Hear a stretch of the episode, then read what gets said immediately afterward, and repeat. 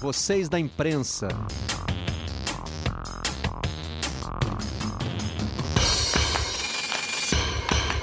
A redação Home Office de hoje começa com uma pergunta: É justo falar de futebol? Quem fez essa indagação foi Hugo Giorgetti, cineasta, diretor, entre outras obras de boleiros, né? mas essa tem muito a ver com o nosso meio, e também colunista de futebol do estado de São Paulo.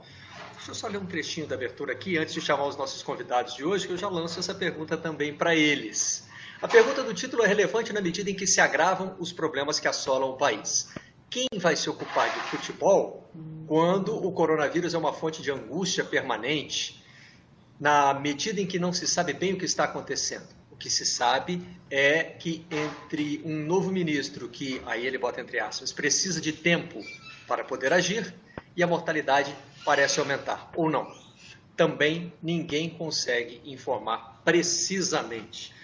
Eu apresento então os convidados de hoje, direto da nossa sala, da sala da nossa casa, para onde você estiver, e lanço para eles essa pergunta. Tudo bem, Fernando Calas? Tudo bem, Barreto, bom dia. Luiz Roberto, tá de cenário novo, Luiz Roberto, hein? Tem canarinho pistola, tem o solzinho do Pan, tudo bem, Luiz? Ah, solzinho do Pan tá ali. É. Fala Barreto, fala Calas, fala Capelo, meus amigos da redação Home Office. Cá estamos. Posso responder com o fim da coluna ou você vai ler inteira a coluna daqui a pouco? Ah, eu prefiro ouvir na sua voz, Luiz. Você quer ler pra, pra gente é. o fim da coluna? O, o fim da coluna do Giorgetti. Muito obrigado, Giorgetti. Muito obrigado. Nesses tempos de tanta reflexão, é realmente um uma luz sobre essa discussão toda. Escreve o Giorgetti na parte final da coluna dele. E é importante para todos os espectadores verem que seus comentaristas estão lá como uma resposta adequada a tempos tão terríveis. Se o futebol, graças a essa turma de jornalistas, de jornalistas, está vivo apesar de sequer existir, se continua mesmo sem ninguém em campo, por que não o país? Por isso, vale a pena falar de futebol.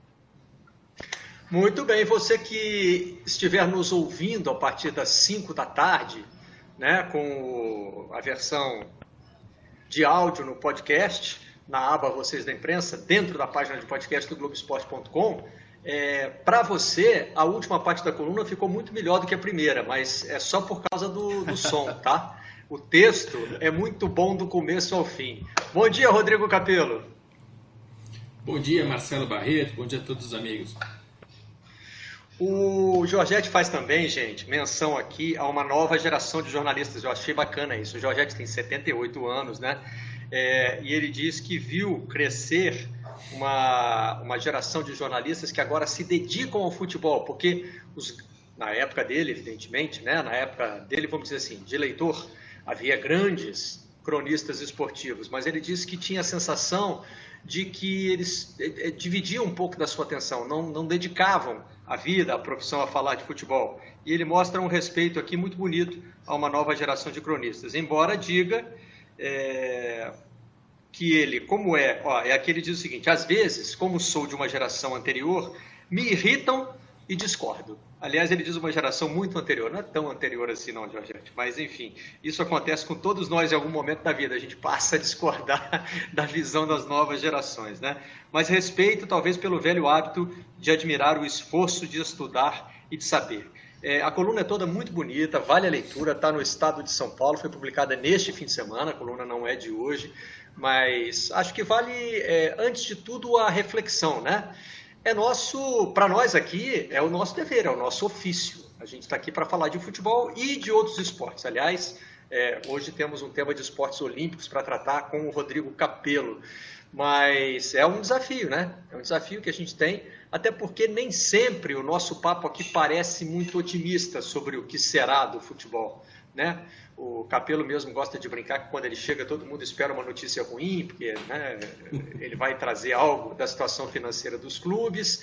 É, a nossa visão sobre a volta do futebol também não costuma ser das mais otimistas, se bem que o Fernando Calais viveu uma experiência diferente. Voltou para a rua, Calais? Pois é, Barreto, eu tô até meio.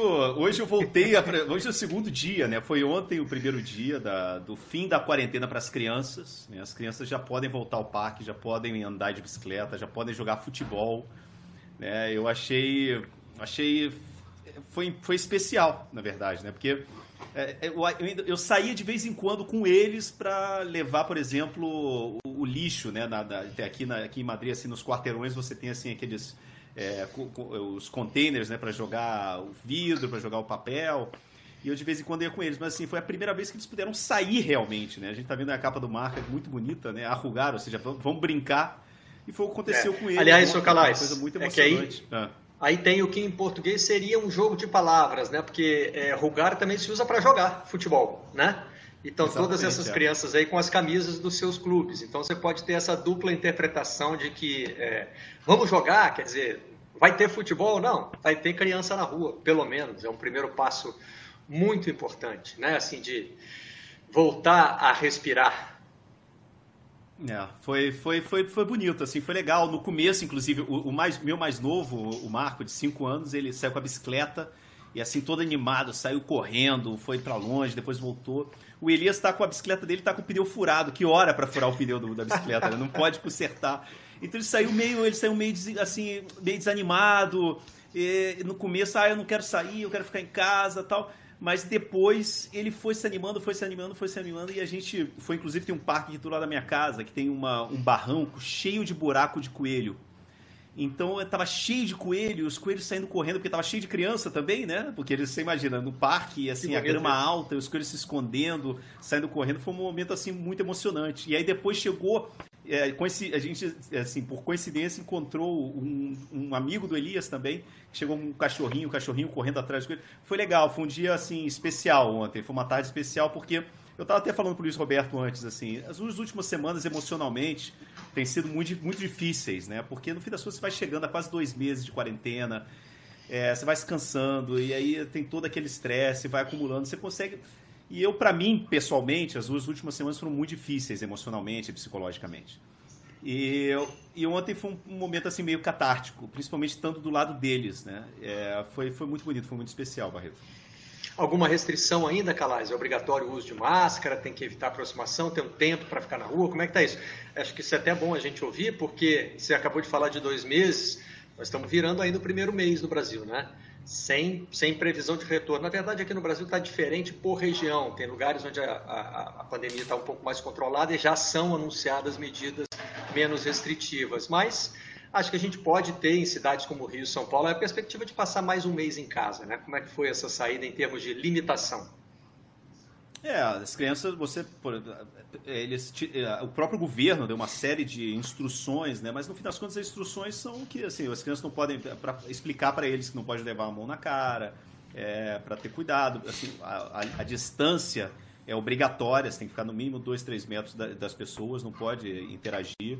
É, uma hora no máximo na rua, você não pode ficar mais de uma hora na rua e as crianças só podem sair de 9 da manhã às 9 da noite e só com um dos pais, os dois pais, pode, o, o, o casal não pode sair. Né? Então não pode você. Eu, eu, tive que ir sozinho com eles para o parque. Né? Mas foi, foi legal, foi, foi bacana porque você não viu realmente aglomeração, o pessoal. Foi uma coisa, eu acho, inclusive a própria polícia falou, olha, o primeiro dia foi excelente porque ninguém, ninguém assim, abusou dessa, dessa pequena abertura. E na semana que vem, os adultos já vão poder também voltar às ruas. Assim, por exemplo, se não me engano, no dia 3 ou 4 já vai poder voltar a fazer esporte individualmente. É, então, aos poucos, eu acho que a gente vai voltar à normalidade, mas vai demorar para voltar aquilo que a gente estava falando antes. Assim, os eventos, por exemplo, um, um dos ministros ontem do governo está falando que um evento, por exemplo, de 10 mil é, vão vender no máximo 2 mil ingressos, por exemplo. E isso a gente está falando daqui a, sei lá, seis meses, né? Vai demorar muito para a gente voltar à vida normal. Mas eu acho que foi é um momento assim que é importante vê-los, né?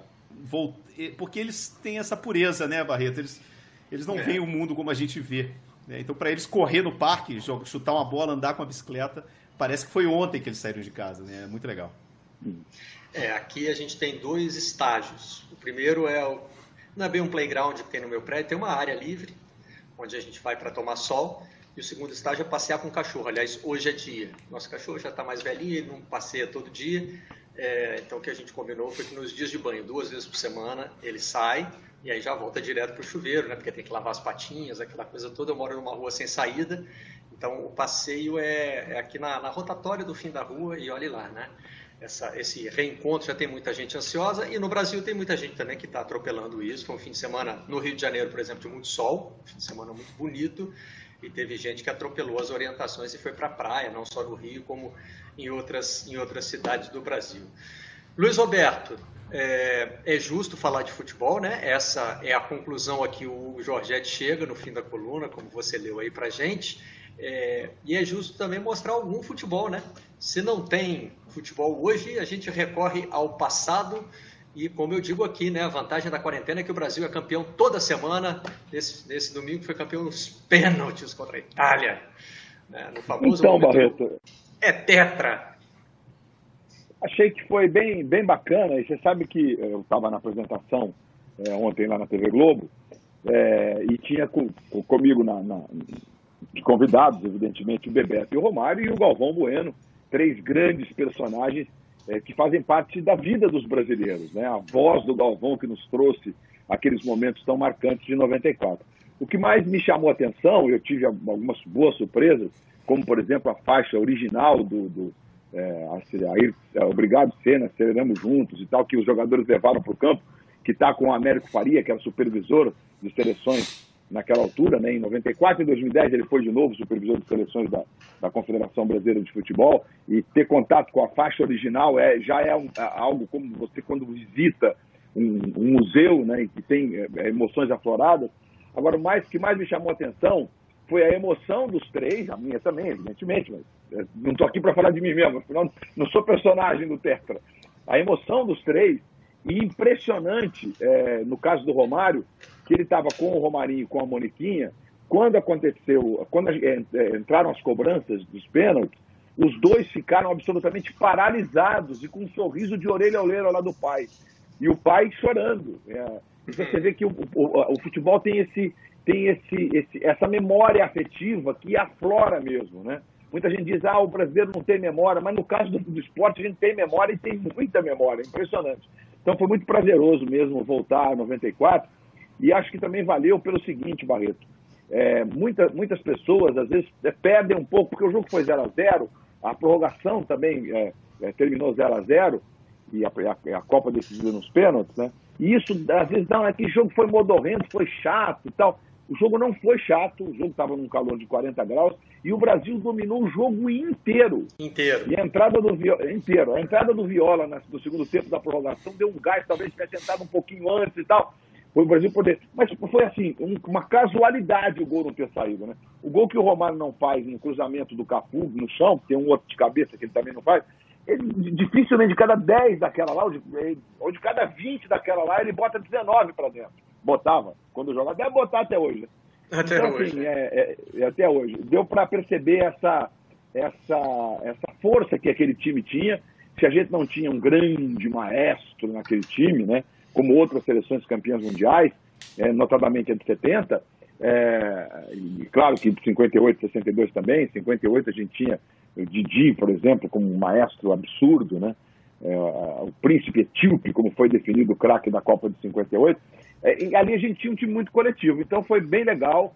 É, e um jogo contra uma Itália, Barreto, que depois que passa, que você é, é, percebe a carreira que os caras construíram, era uma Itália com, com seus princípios de jogo, um jogo muito defensivo, né?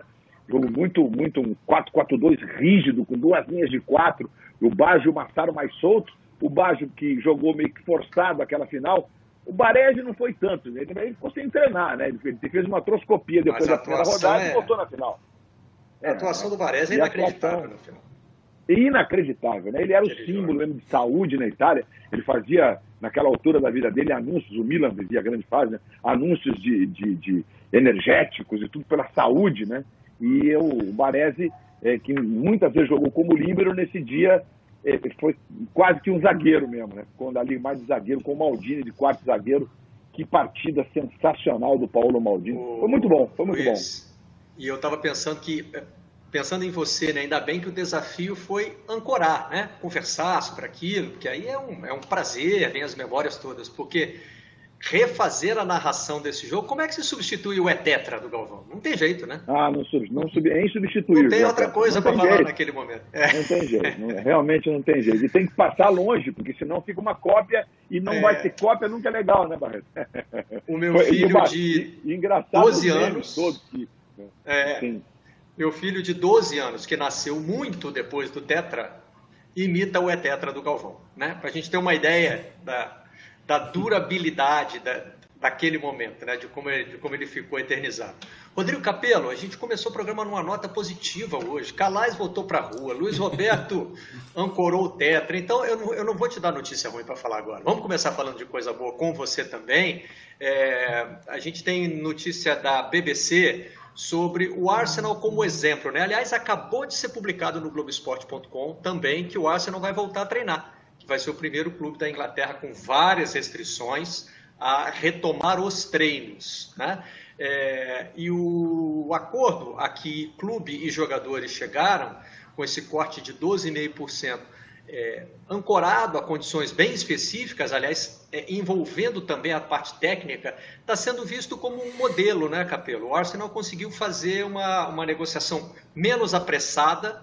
Foi curioso isso, porque muita gente estava criticando o Arsenal que está demorando demais, mas eu acho que agora caiu a ficha de que não foi isso, né? É, que foi é, uma negociação bem conduzida, com vantagens para os dois lados, para o clube e para os jogadores. É assim que você está avaliando esse, esse acordo do Arsenal ou é o meu coração que está falando mais alto aqui, Capelo?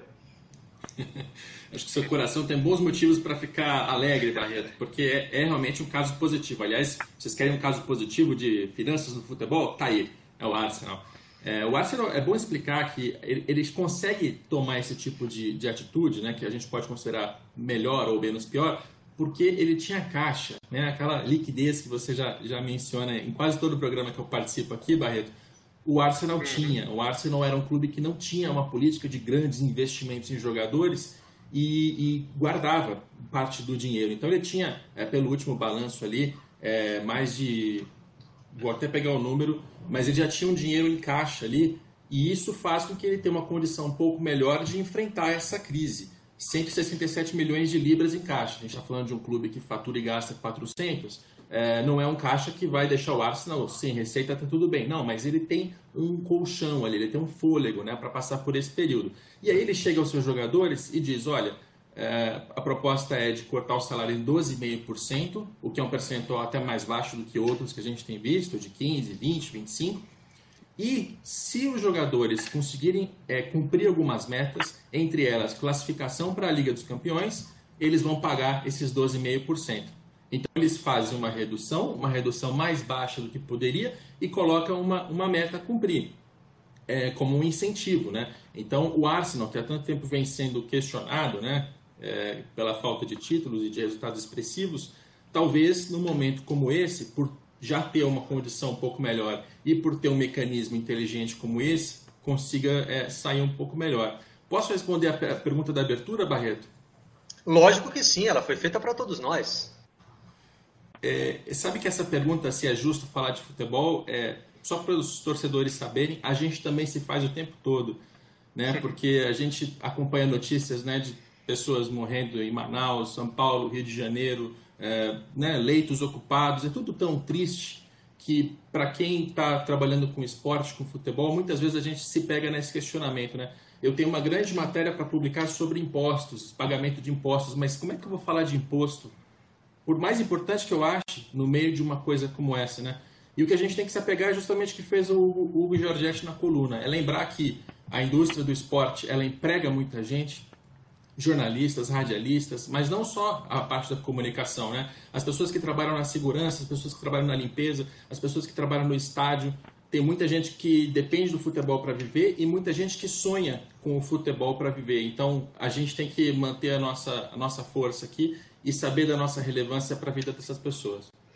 Você sabe, Capelo, que também da Inglaterra vem um bom exemplo disso aí que você está dizendo, é um artigo do Telegraph, eh, defendendo a volta do futebol para dar um senso de normalidade, né?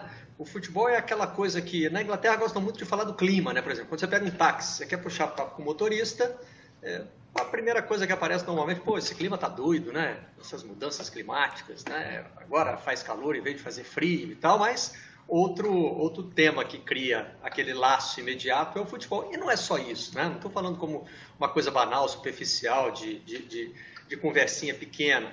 Mas o, o, o, futebol tem, esse, tem essa presença na vida de muitas pessoas, né? É um, é um fator cultural também muito importante.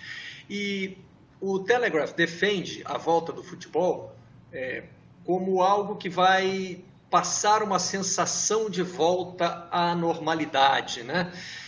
O problema são os desafios que o futebol precisa enfrentar para dar esse senso de normalidade às pessoas, porque você não pode levar o risco para dentro de campo para ter fora de campo essa, essa situação melhor. Né? E essa discussão está muito viva na Europa, né, Calais? Não só na Inglaterra, como em vários outros países. Na Espanha, outro dia mesmo, a gente trouxe aqui capas de jornais falando do medo dos jogadores de voltar a praticar o futebol. Também, assim, a gente começa o programa com uma nota positiva, não pode fechar os olhos para a realidade, né, Calais? Não, claro, não pode fechar os olhos, os próprios jogadores, mas eu acho que a gente já começa a ver é, eu acho que essa, essa sensação que a gente está tendo hoje, que a gente falou no começo do programa, de poder sair com as crianças na rua, e semana que vem voltar a poder fazer esporte, e, e aos poucos e voltando a ter uma vida social, né? E voltando à normalidade. E é aquela velha história. Uma, eu acho que você, dentro de um ambiente controlado, pelo menos tudo que indica é que dentro de, de repente, um mês, um mês e meio, o futebol possa voltar a ser jogado aqui na Europa. Vamos ver o que acontece, mas pelo menos essa é a sensação que a gente tem. O começo é, vai ser aquele que a gente está vendo os clubes, já como você falou, o Arsenal, né? os, clubes, os clubes alemães já estão já há, há, mais de uma semana treinando.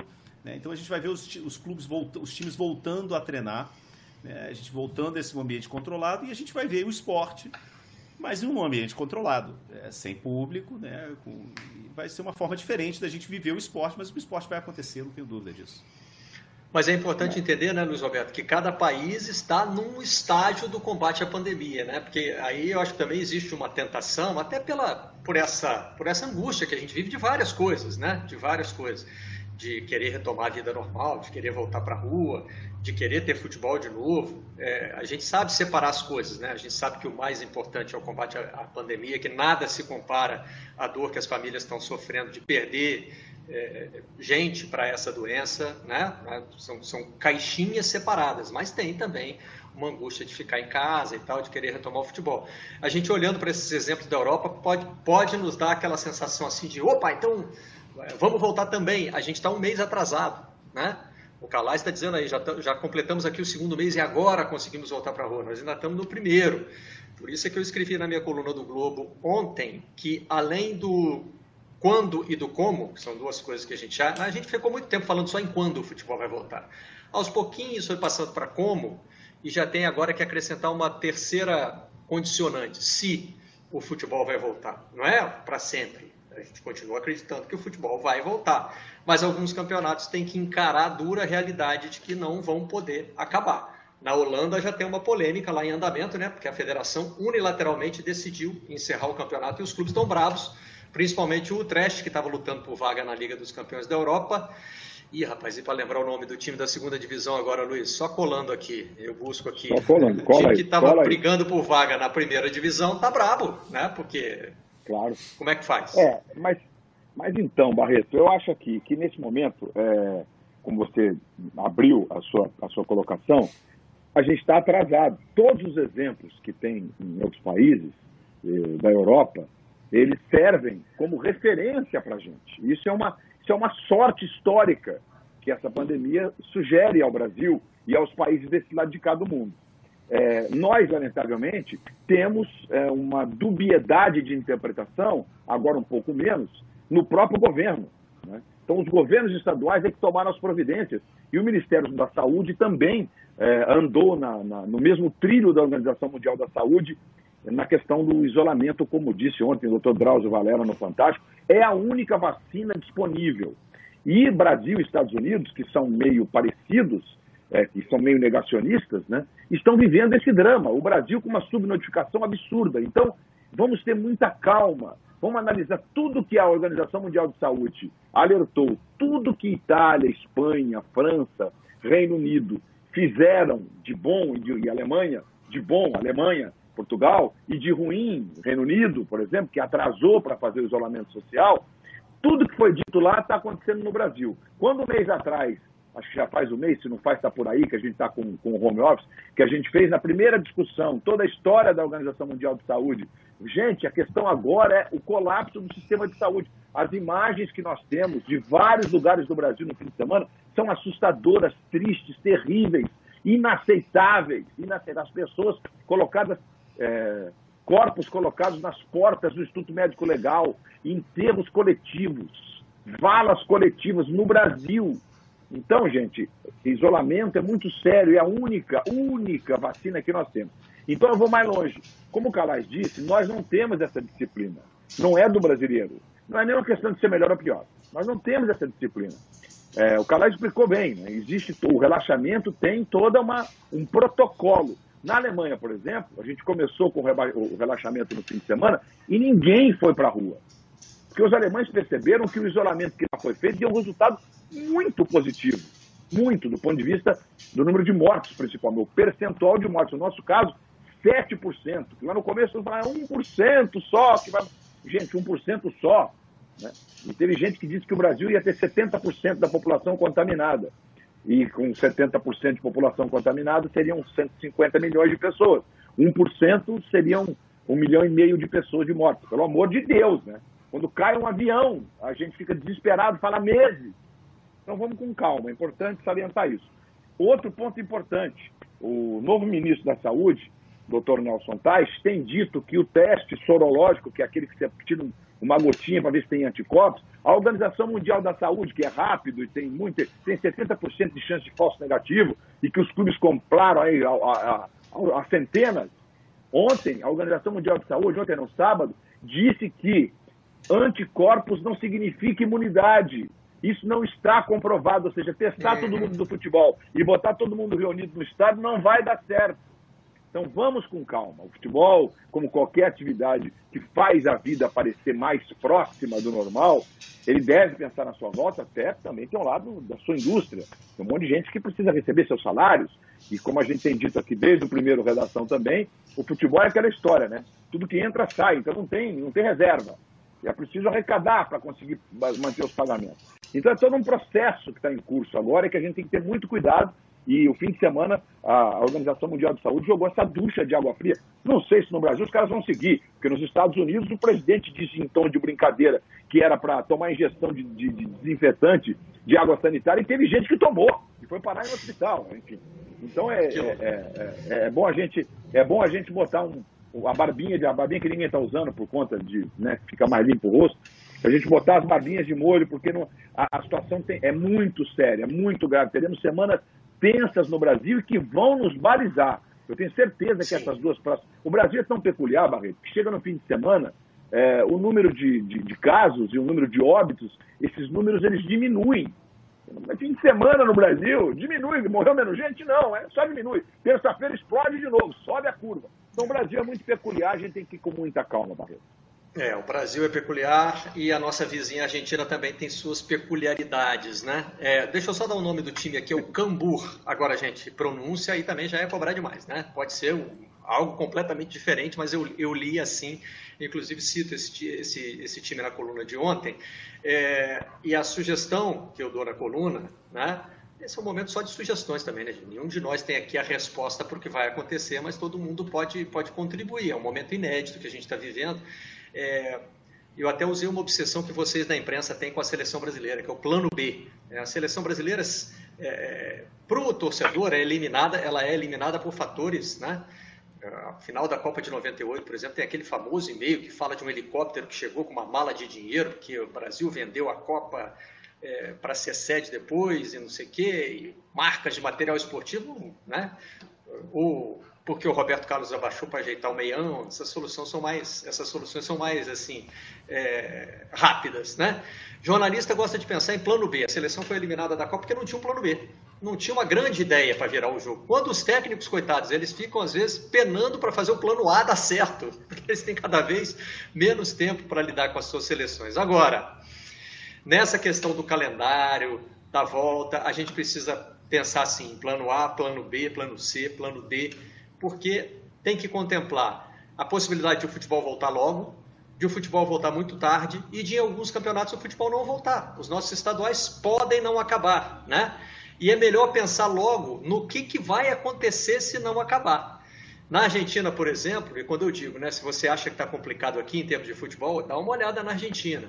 O Clarim já está saindo aí com essa notícia de que a AFA, a Associação do Futebol Argentino, né, que é equivalente à CBF lá, já decidiu que o campeonato vai ser encerrado. A Argentina tem um calendário diferente do nosso, né? tem é, um campeonato no primeiro semestre e outro campeonato no segundo, e vai suspender o rebaixamento. Aí a gente estava conversando aqui sobre isso um pouco antes do programa e o Capelo já começou a fazer perguntas pertinentes. Né? Mas é só isso? É só não cair? Não cair, né? Tudo bem, menos para quem não sobe, né? Quem não, quem não sobe, como eu acabei de citar aqui, o é- Cambur. Que é devia ser a manchete, né, Barreto? É, exatamente. Manchete, né? é, ah, não é questão de que, que não vai haver acesso nos Não vai haver acesso. Quê, então? então, você que está na segunda divisão, fica aí, né? Você estava dizendo, Luiz, que no México são seis anos. É, eu então, vi dizer... hoje pela manhã que no México a federação está pensando em seis anos sem acesso e rebaixamento. Fala sério. Então, será é. que a gente está pensando em. To... A gente, quando eu digo, é a comunidade do futebol, né, gente? Porque aí você inclui federação, clube, é, os jogadores e até a imprensa, que tem que se envolver nesse debate. O Capelo, por exemplo, já, né, já, já puxou para o lado dele, para o lado que ele estuda, que ele acompanha. Né? A pergunta que o Capelo fez é assim: já combinaram isso com os patrocinadores? Né? Os direitos de TV, já, né? todo mundo aceita isso? Não sei se está todo mundo discutindo, Capelo, todos os cenários possíveis. E é isso que me parece o mais importante nesse momento. Pois é, Barreto. É, é, o mercado do futebol tem várias partes envolvidas, né? E muitas vezes a gente vê nas redes sociais o torcedor dizendo: não, é simples, é só fazer tal coisa. E não é simples, né?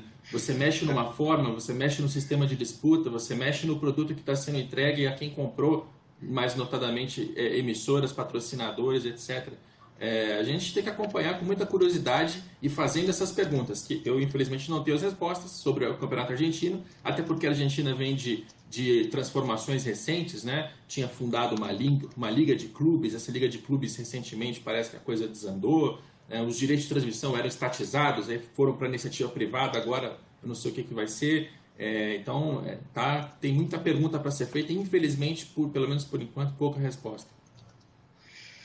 É, pouca resposta. E, ah, falar em pergunta, tem mais uma no, na, na, na, zero hora. É, porque é isso, uma coisa está sempre ligada à outra, por isso que eu falo de todos os cenários, de pensar em plano A, B, C, D, porque o campeonato argentino, os problemas do campeonato argentino não se encerram nele mesmo. Né? E quando isso chegar ao futebol brasileiro, gente, Brasil e Argentina são os clubes que mais botam times na Libertadores, por exemplo. E aí a Zero Hora já está se perguntando, Libertadores só em setembro?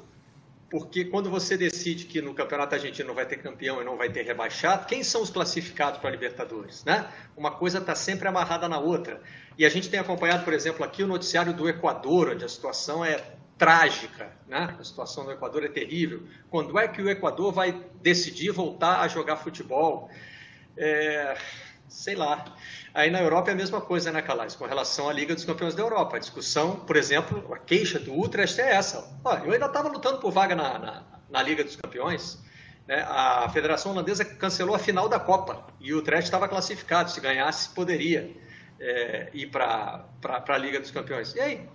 Simplesmente não tem? Não, inclusive a própria UEFA deu uma bronca danada na federação, pegou, comprou uma briga desgraçada com, com a Holanda e com a Bélgica também, né? Que também falou. É, então, porque é aquela velha história, você vai falar com os jogadores, assim, tem um monte de gente envolvido, não só patrocinadores, né, tem, tem os jogadores, né? Os jogadores dos. Eu acho que ninguém leva em consideração, a gente volta à velha história de que eles estão falando desde o começo. Ninguém está conversando com os jogadores, ninguém está perguntando o que, o que a gente vai fazer.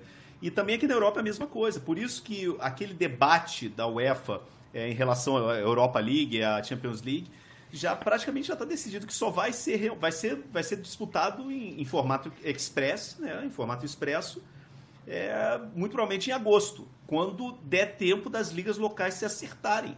Porque o que, o, o que a Portugal e a Alemanha, por exemplo, viveram durante a pandemia não é nada comparado com a Espanha e a Itália. Eles tiveram uma resposta muito mais efetiva, muito mais rápida. A Espanha e a Itália sofreram muito mais. Então, o normal é que a Espanha e a Itália demorem mais tempo para voltar também no futebol.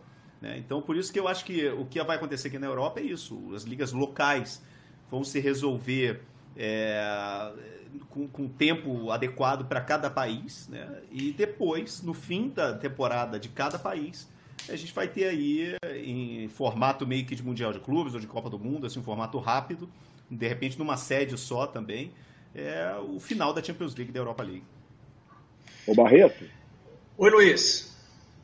Então, para acrescentar, o Calato pode, pode até falar um pouco mais qual foi o tamanho da repercussão, mas a Real Federação Espanhola de Tênis fez uma live, uma ao vivo, com o, o, o Rafael Nadal é, ontem, e o Nadal se disse, primeiro, muito pessimista em relação aos. Porque eu vou falar por causa das fronteiras, em relação ao Libertadores.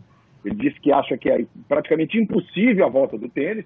Lembrou o fato de é, o Wimbledon não será realizado esse ano, ele viver na Inglaterra, sabe o peso desse, desse torneio, e Roland Garros, que é o outro do, do, do grande slam que teve a data alterada para 20 de setembro, né?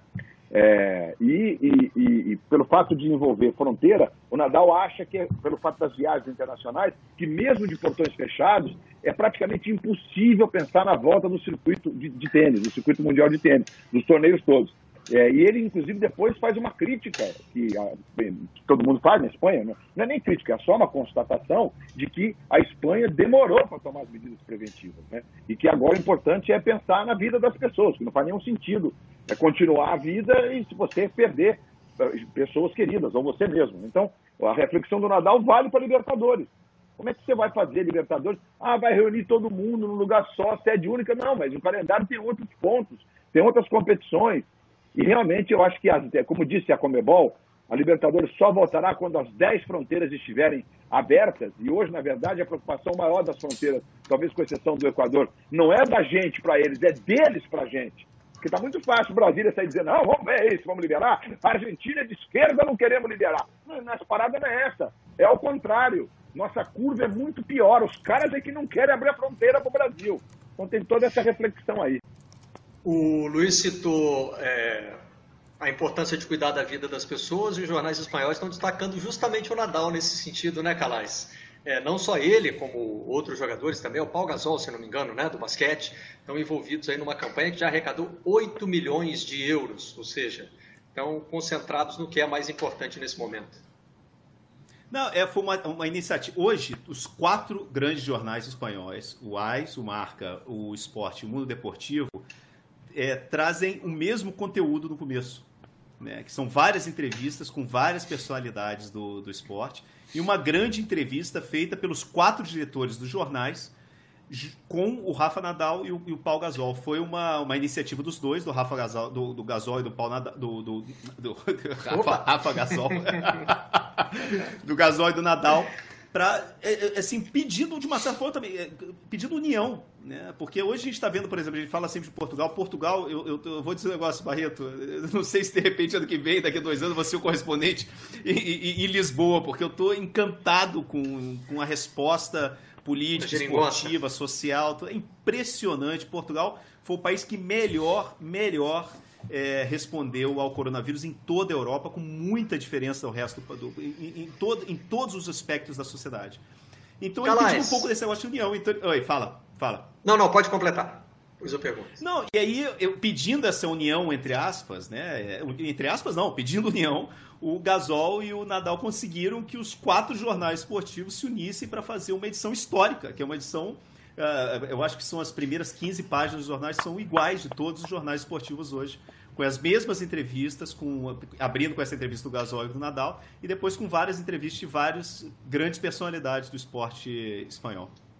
Eu não me lembro, assim, ao longo da minha carreira, né, eu não vou aqui me atrever a dizer que é inédito, porque, né, mas eu, eu não, me, não me lembro de nenhuma iniciativa parecida com essa, quatro jornais ao mesmo tempo com uh, a, a, mesma edição, uh, não me lembro disso, realmente é, é notável, é marcante. Tem outra entrevista que foi publicada aí nesse fim de semana, Calais, mas né, é, é em outra linha. É, ainda falando sobre a possibilidade, sobre o futuro, você conversou com o Silvinho, foi auxiliar do Tite na seleção brasileira, tentou carreira na Europa, durou pouco no Lyon, mas ele está otimista, né? Inclusive não só para ele, como indica é, o trecho que vocês separaram para dar destaque à entrevista, né? O Silvinho está dizendo aí que em breve haverá mais treinadores brasileiros na Europa. É, eu achei assim, a gente sempre tem essa discussão, né? Por que, que não tem treinador brasileiro na Europa? O Silvinho foi o primeiro em nove anos, desde o Leonardo, desde que o Leonardo foi técnico da Inter de Milão, não tinha tido outro treinador. E a gente sempre cai na mesma, naquele mesmo papo e tal. E o Silvinho, num trecho dessa entrevista que eu achei muito interessante, ele conta a experiência pessoal. É porque, no fim, quando você fala de treinadores brasileiros, da ausência de treinadores brasileiros, é impossível não falar da quantidade enorme de treinadores argentinos né, na Europa. E, e o perfil dos treinadores argentinos aí é, é, é, é mais ou menos o mesmo do Silvinho. São ex-jogadores das grandes ligas europeias. E o Silvinho conta uma história que eu achei interessantíssima, que ele fala da época que ele era jogador do Celta de Vigo, que assim, ele via o, o Gustavo Lopes, que hoje é comentarista aqui no Canal Plus, ele via o Perizo e ele via o. Como é que é o nome do treinador? O que é o treinador hoje? É, Galhardo, né? O treinador do Vélez Sarsfield, né? Os três eram jogadores não, não. de 20 e poucos. Galhardo é do River. Galhardo é do River. Não, não, Galhardo não. É, eu, não eu não lembro. O, o, o, nome é outro, era o goleiro, que, o goleiro do Celta de Vigo naquela época, mas eu acho que hoje é treinador do, do Vélez Sarsfield. E ele, eles Gabriel Heinz? Não, o Heinz não era goleiro, era zagueiro, né? Não, então eu não sei. Tem, é, um, é, um, é um outro treinador argentino, mas também eram três argentinos que estavam no elenco do, do Celta de Vigo e que eles iam, com 20 e poucos anos, eles pegavam, iam acho que duas ou três vezes por semana, faziam uma viagem que são 150 quilômetros mais ou menos, de ida e volta para La Corunha, para fazer já o curso de treinador, com 20 e poucos anos, já pensando no futuro. Né? E ele, ele até mesmo fala o Silvinho, pô, naquela época eu queria jogar bola, nem estava pensando nisso, mas os argentinos já pensavam nisso. E ele fala isso, assim, conversando com os argentinos, que os argentinos, quando chegam na Europa, eles já eles não chegam. O brasileiro muitas vezes chega na Europa e fala, ah, eu quero voltar para o Brasil, não sei o quê. O argentino não, o argentino ele vem para realmente fincar raízes aqui na Europa, pensando numa carreira a longo prazo, depois de jogador de futebol. E o Silvinho falou, ele não quis me dar os nomes, mas ele falou que ele sabe de pelo menos cinco jogadores brasileiros hoje aqui na Europa que estão fazendo o mesmo. Ele não quis falar os nomes porque ele, o que os jogadores, assim, você imagina, o cara não quer, ele, o que, muitas vezes ele não quer que o clube saiba também para ter problema de renovação, para de repente o cara quer continuar jogando mais tempo, mas ele já está começando a se formar. E eu achei isso interessante, porque eu nunca tinha ouvido isso, né? Essa mudança de mentalidade do jogador brasileiro, porque o, o perfil realmente do Silvinho, um jogador de alto nível do futebol europeu, que depois foi ser treinador, eu acho que o Silvinho é o primeiro realmente dessa, de, dos jogadores brasileiros, né? Luiz Roberto Demúcio. Temos hoje uma efeméride também importante. O Pacaembu completa 80 anos, né? E transformado Ei, em hospital de campanha, né? Que, que contraste, né? E o Globoesporte.com está fazendo uma enquete sobre o maior jogo da história do Pacaembu. Você que frequentou o estádio, que narrou lá e tal, você consegue fazer uma escolha eu fui, assim? De... Eu fui, eu eu fui diretor do estádio Pacaembu. Ah, é verdade, é verdade.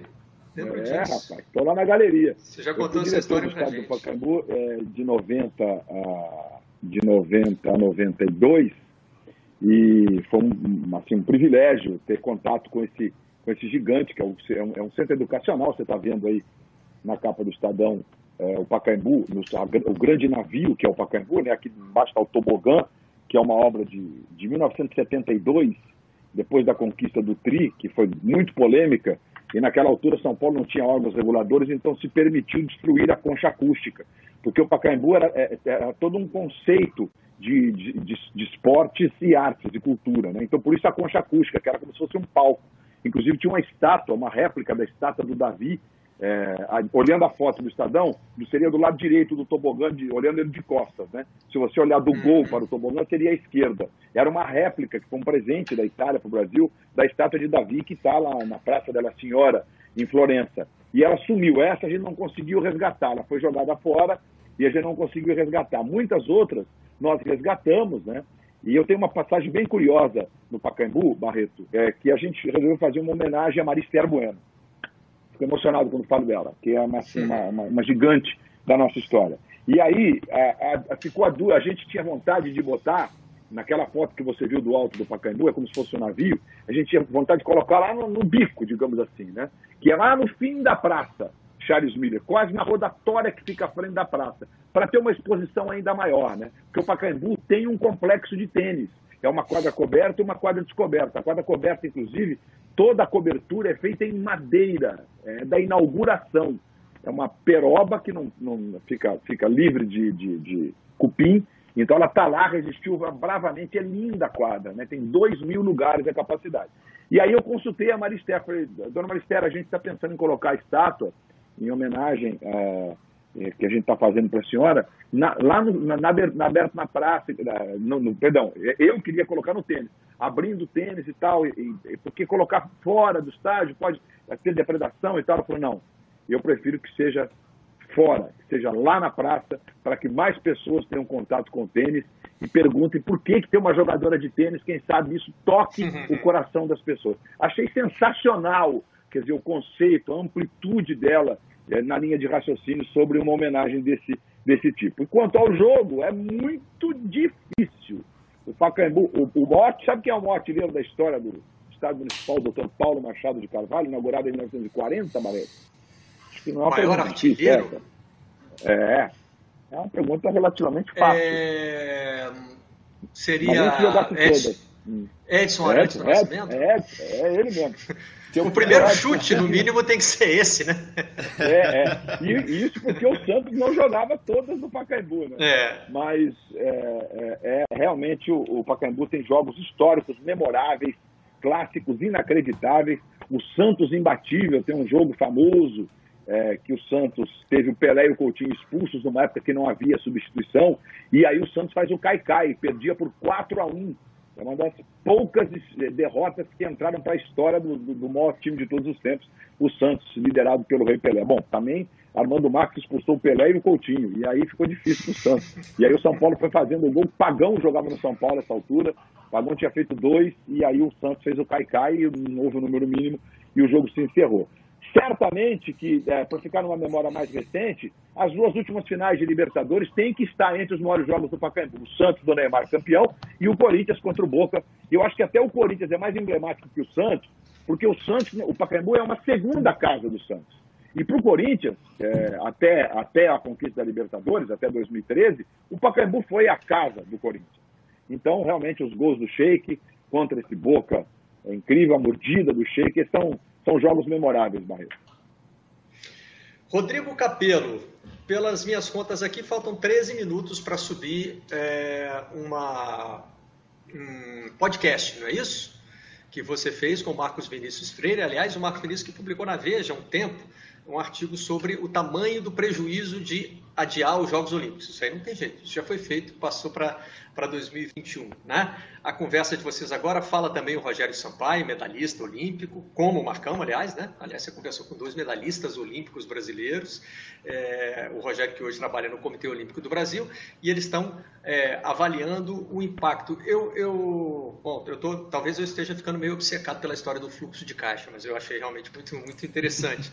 É, e, e já soube que o COB está entre as entidades que têm fluxo de caixa, né? Então, não é esse o problema. Quais, o que, que você pode adiantar? Quais spoilers que você pode dar dessa, desse papo aí? Como é que está a situação do esporte olímpico, que é destacada também na Folha de São Paulo de hoje?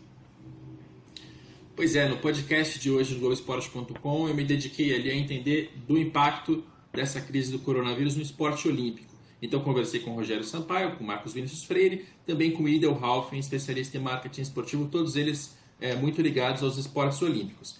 E um ponto que talvez as pessoas não saibam é como é que se financia o esporte olímpico no Brasil?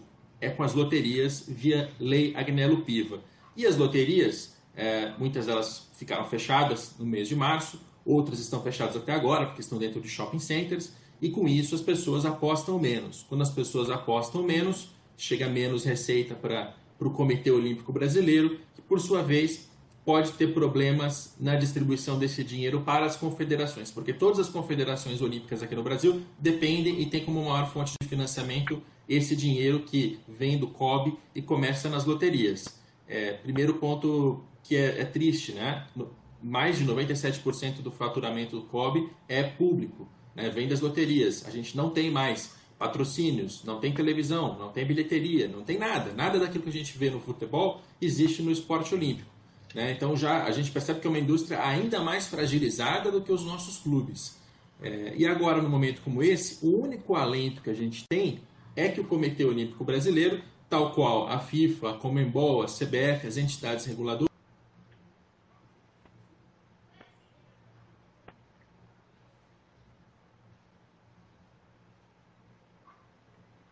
Perdemos o Rodrigo.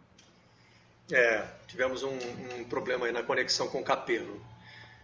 Deixa eu só confirmar se ele está voltando, porque eu tinha ouvido a voz dele. É, eu queria acrescentar aqui uma notícia que eu vi no fim de semana. Capelo já está de volta. É, é porque são, são duas coisas diferentes aí, né, Capelo? Até para te ajudar a retomar, você estava falando no fato de que o Comitê Olímpico do Brasil tem dinheiro em caixa. Isso é importante, por exemplo, na preparação da equipe que vai a Tóquio, né?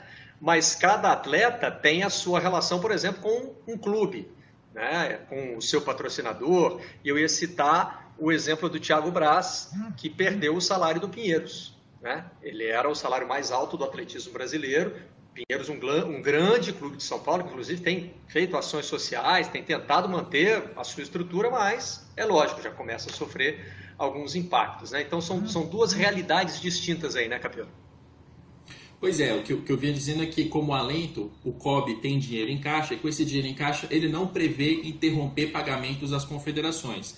Então, com isso, para os Jogos Olímpicos do ano que vem, a gente pode esperar que os atletas vão ter é, alimentação, transporte, logística, né? Os, todos os contratos estão sendo revistos pelo COB, o que é um alento apenas, porque como você já bem explicou, o esporte olímpico é maior do que o COB, né? O COB é o ponto central, mas você tem universidades, você tem clubes, você tem entidades variadas que estão envolvidas. E todas elas estão sem dinheiro num momento como esse, né? Então, atletas vão ter certamente um treinamento é, precário daqui até lá, ou pelo menos mais precário do que deveriam. Eu perguntei é, tanto ao Marcos Vinícius, que não, não está mais no COB, mas conhece muito bem esse mercado, quanto ao Rogério Sampaio, diretor é, geral do, do COB, se eles tinham expectativa de algum atleta não ir à Olimpíada por causa dessa crise. E ambos disseram que acham improvável. O que pode acontecer sim são dificuldades absurdas no treinamento dos, dos atletas.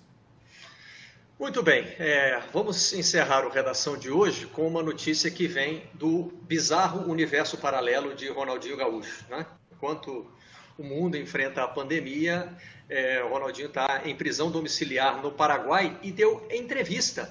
Falou com o ABC Color, que é o principal jornal do Paraguai. Aliás, essa entrevista foi gravada e vai ter trechos exibidos também num programa que vai ao ar às 6 horas da tarde, hoje, na TV Paraguaia. É, as entrevistas do Ronaldinho não costumam ser, não sei é, se algum de vocês já teve a oportunidade de entrevistá-lo, eu nunca fiz uma entrevista exclusiva com o Ronaldinho, já participei ali de coletivas ou daquele bolinho da imprensa. As entrevistas dele com ele normalmente não, não rendem tanto, né? O Ronaldinho tem um.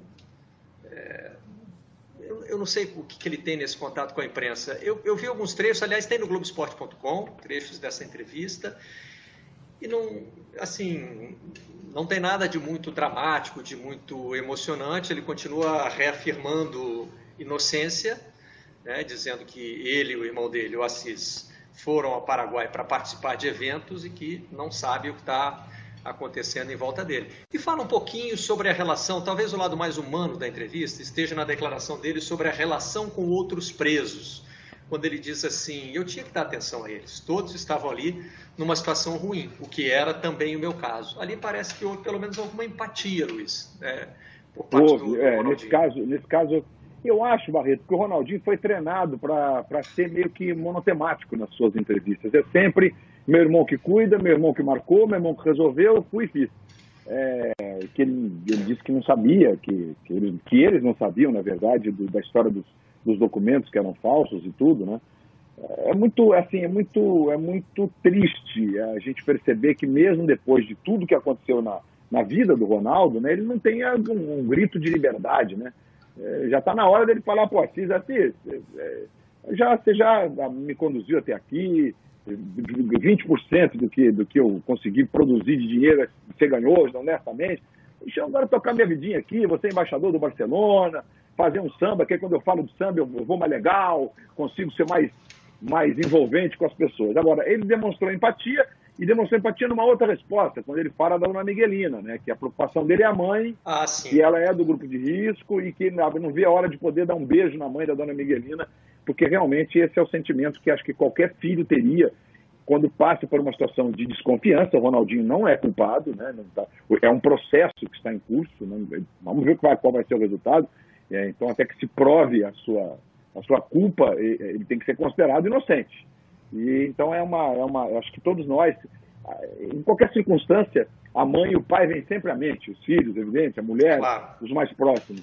E ficou bem tocante quando ele falou da dona Miguelina, que é para é. ele muito importante, e o Ronaldinho que viveu o drama de perder o pai da forma que perdeu, é, afogado na piscina de casa, né, Marcelo? É verdade. É uma questão de empatia nossa também, e todos nós nesse momento podemos nos identificar de alguma forma, né? É, falei com meus pais ontem à noite por telefone, mas eu não os vejo há mais de um mês. Né? No período da quarentena é mais um pouco, porque a gente mora em cidades separadas estou longe de ser um caso exclusivo, né? Pelo amor de Deus, não é isso que eu estou querendo dizer. Várias pessoas aí pelo Brasil né, estão é, enfrentando essa situação de não poder ver os pais e sem saber quando vão poder ver de novo. E o Ronaldinho, além de tudo, nessa situação incômoda, sabendo que a mãe está sofrendo com a situação dele e do Assis, realmente isso aí é um, é um, é um drama pessoal. Com relação ao que o Luiz falou sobre cuidar da própria vida, só queria acrescentar que o Ronaldinho completou 40 anos enquanto estava preso. Né? Então, além de tudo, já está na hora de cuidar da própria vida. Luiz, da última vez eu não te deixei mostrar livro. É, tirei da estante o Soccernomics. Ele existe, ele, ele, foi publicado também em português. Essa, essa edição que eu estou mostrando aqui é a edição original em inglês. Eu cito muito esse livro aqui. Ele tem umas contas muito interessantes. Não se deve levá-lo a ferro e fogo, né? Nem todas as contas que o Chimansky faz aqui, né? E que o Cooper descreve muito bem. O Szymanski é um, um professor de estatística e o Cooper é um jornalista. Né? Nem, nem todas elas mostram uma verdade absoluta, mas fazem a gente pensar fora da caixinha. E biografia do Tandy, é, Luiz? É, não é bem uma biografia, né? A vida é um jogo. Acho que é, é, a minha dica. Tá legal a imagem? Tá.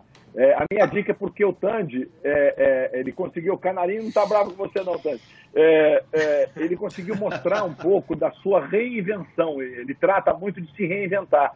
Como nós estamos no momento em que todos nós estamos nos reinventando, é, por conta da quarentena, de como fazer exercício, de como se informar, então realmente é bem legal. Obrigado, Tandy, você é muito carinhoso, você é um grande campeão, e, o, e ele é um dos grandes palestrantes do Brasil, Tandy, hoje em dia, e ele realmente contagia as pessoas. E eu estou com uma grande dúvida, 57, estamos na hora, mas eu fiquei encacifado com a história do Vélez, né? Porque o Reis é o técnico do Vélez, mas o, o Canaz, ó, o Carlos Bianchi foi o maior técnico, o maior jogador da história do Vélez.